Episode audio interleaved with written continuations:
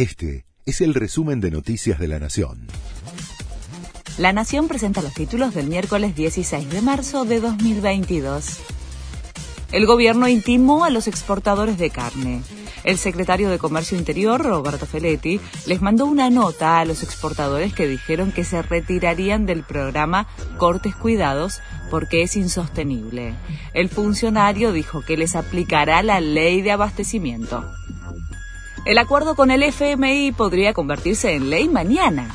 La Comisión de Presupuesto emitió dictamen al proyecto y Cristina Kirchner convocó a la sesión para las 2 de la tarde. Juntos por el Cambio contestará hoy al pedido, aunque se estima que le dará luz verde. Desde hoy se puede completar de forma anticipada el censo digital. Está en línea la plataforma virtual para responder el formulario de relevamiento hasta el 18 de mayo, el día de las visitas presenciales a los domicilios. Los datos luego deberán validarse durante la visita del censista. Continúan los bombardeos en Kiev.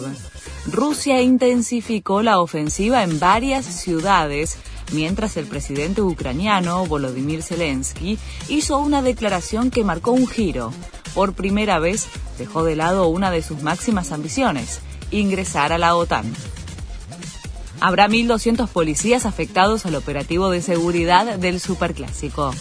Además, colaborarán agentes de tránsito, motos, drones, un globo y un helicóptero para monitorear los accesos a la cancha este domingo en el Monumental se cambiará el ingreso del micro visitante de Boca y se implementará un canal familiar para que ingresen por allí jubilados y menores de 6 años.